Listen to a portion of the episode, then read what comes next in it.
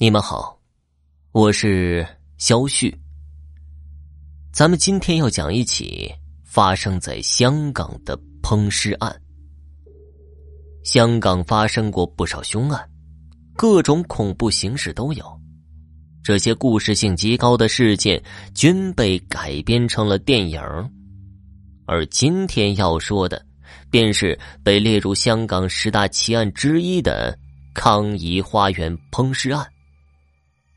很多时候，伤害自己最深的就是枕边人，不管是心灵还是肉体，都让人难以接受。若做的更极端一点儿，那就是把对方给杀了。这起案子便是如此，起因也很简单：丈夫搞外遇，被妻子亲手杀死。但处理尸体的方法却令人胆寒，除了锯尸，还将尸块给煮熟了。凶手名叫马杰之，和丈夫傅唐已经结婚二十九年了，但是这个丈夫却一直在外面沾花惹草，桃色不断，借口就是马杰之连生两个女儿。马杰之要求丈夫傅腾不要再去找小三儿了，或者给他二十万分手费。可是傅腾呢，不肯之余还威胁他：“你生不出儿子，我就到外面找别人来生。”深受丈夫外遇所苦的马杰之，为了教训他，找来弟弟马坤商量计划。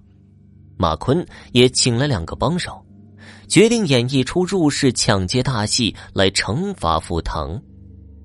傅唐一直以来都有吃安眠药才能睡觉的习惯，于是马杰之待丈夫吃了安眠药熟睡之后，就招呼已经约定好的马坤三人进房。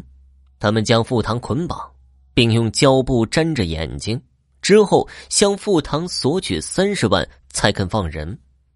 可是傅唐不愿意给钱，结果纠缠了两天，他们没办法就离开了。三个人离开之后，房间里就剩下马杰之与傅唐两个人。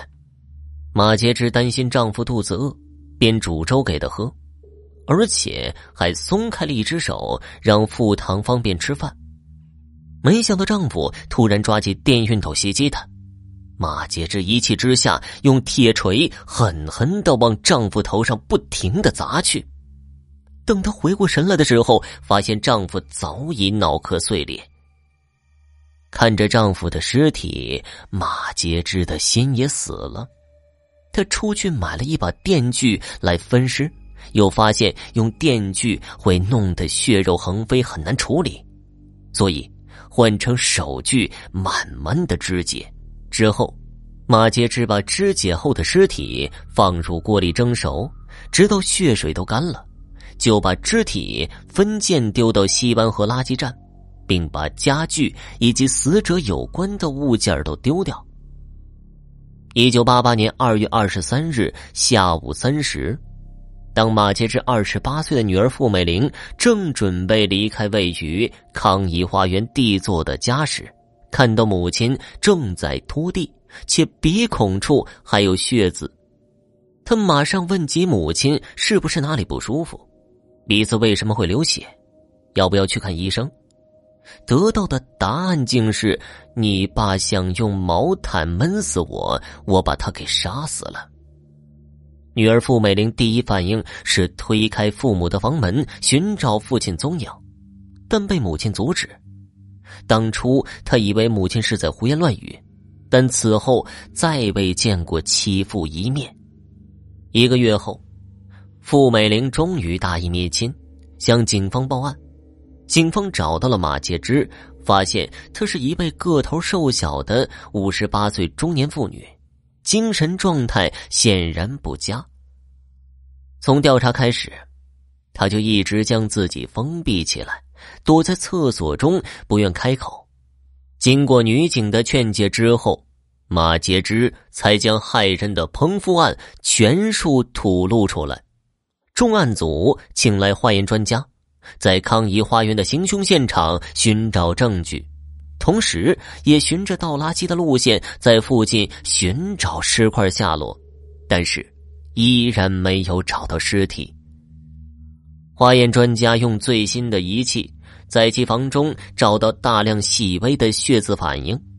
由于当时香港未有 DNA 鉴定技术，化验专家只能够化验到血型，因此化验专家没有办法证实这些血迹是不是属于傅唐。